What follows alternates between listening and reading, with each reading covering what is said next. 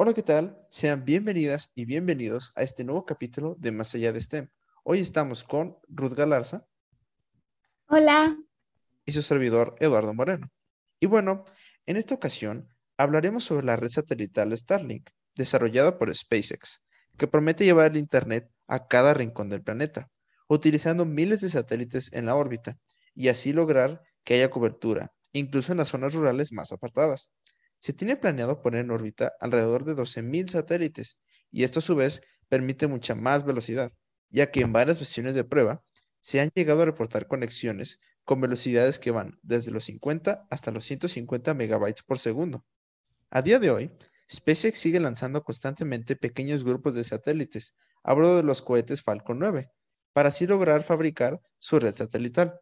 Y mientras llega a su meta de 12.000, vamos a discutir sobre cómo es que funciona este nuevo Internet satelital, planes a futuro y las importantes contribuciones de este proyecto.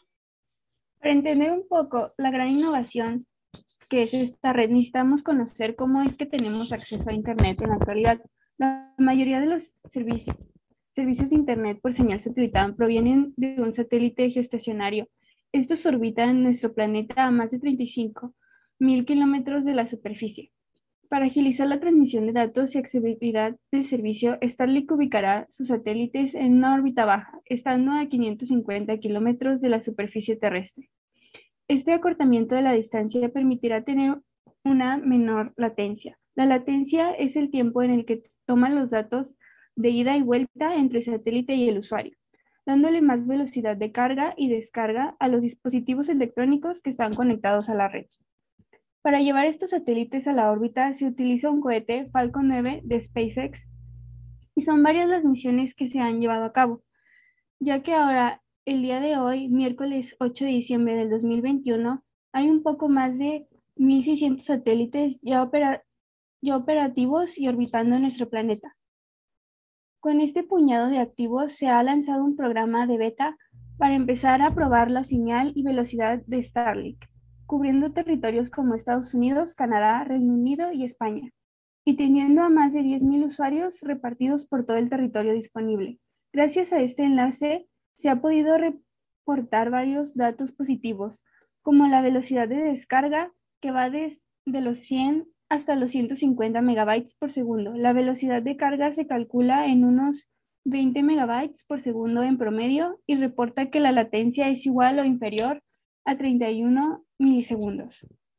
Starlink puede clasificarse como un Internet de banda ancha, ya que funciona enviando información a través del espacio exterior, donde viaja mucho más rápido que en fibra óptica. Cada día que pasa, este servicio va llegando a más países para iniciar con su fase de prueba o beta. Está apenas entrando a nuestro territorio. De hecho, se aprobó su entrada el 28 de octubre de 2021. Sin embargo, las solicitudes son muchas y el equipo disponible es insuficiente. Por consecuencia, este tiene un precio más elevado.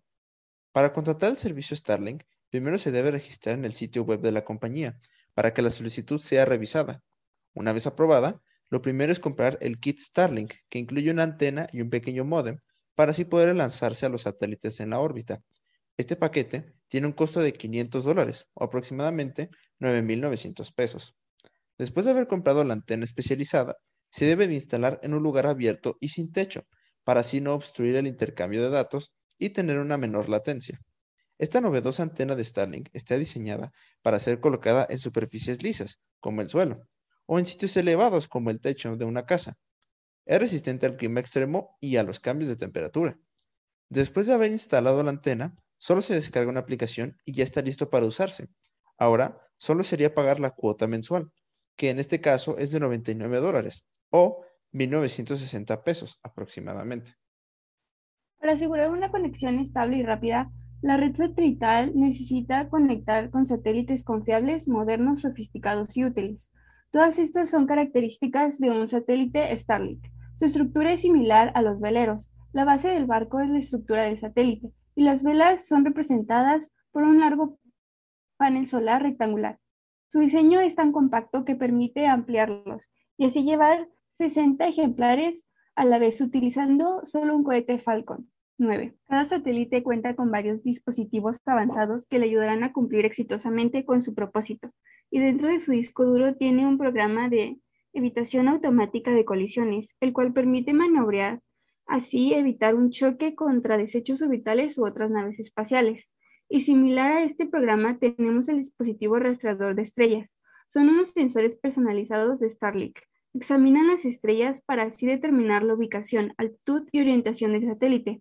Y si hay algún cambio en la posición, este podrá corregir utilizando el sistema de propulsión de iones. Cada satélite cuenta con, un, con unos propulsores de iones que funcionan a base de criptón y así manipular la nave o redirigir a su reingreso a la atmósfera si es necesario. Pero esos no son todos los gadgets que tiene un dispositivo Starlink. También está el láser de espacio óptico, los cuales enlazan los satélites y así permiten el flujo de datos entre ellos sin necesidad de que dichos datos pasen por una estación terrestre. Además de este dispositivo, los satélites pueden recibir y enviar señales a la superficie por medio de cuatro antenas en fase y dos antenas parabólicas, todas ubicadas dentro de la estructura de la nave. Este número de antenas les permite proveer una mayor capacidad en la señal del servicio.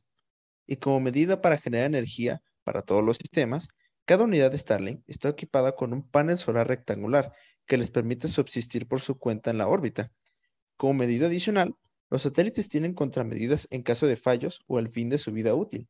Para evitar hacer más basura orbital, hay una subrutina que las unidades siguen al finalizar su vida útil, en donde aceleran utilizando sus propulsores de iones y así salen de su órbita y reingresan a la atmósfera terrestre.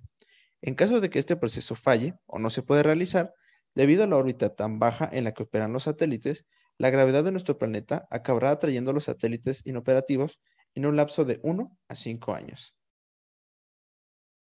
Y bueno, eso sería todo por el capítulo de hoy.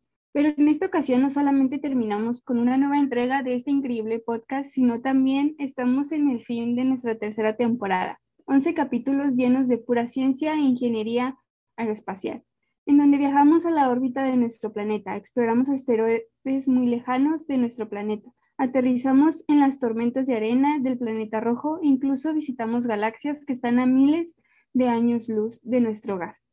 De parte de todo el equipo detrás de este fabuloso programa, queremos darte las gracias a ti que nos escuchaste todas estas semanas, viajaste con nosotros por todos los confines del espacio y el tiempo, aunque sea por unos breves 11 minutos. Esperamos que te haya gustado y que te hayas divertido pero sobre todo que hayas aprendido algo nuevo aquí en tu podcast favorito, Más allá de STEM. Nos vemos en la próxima temporada. Hasta luego.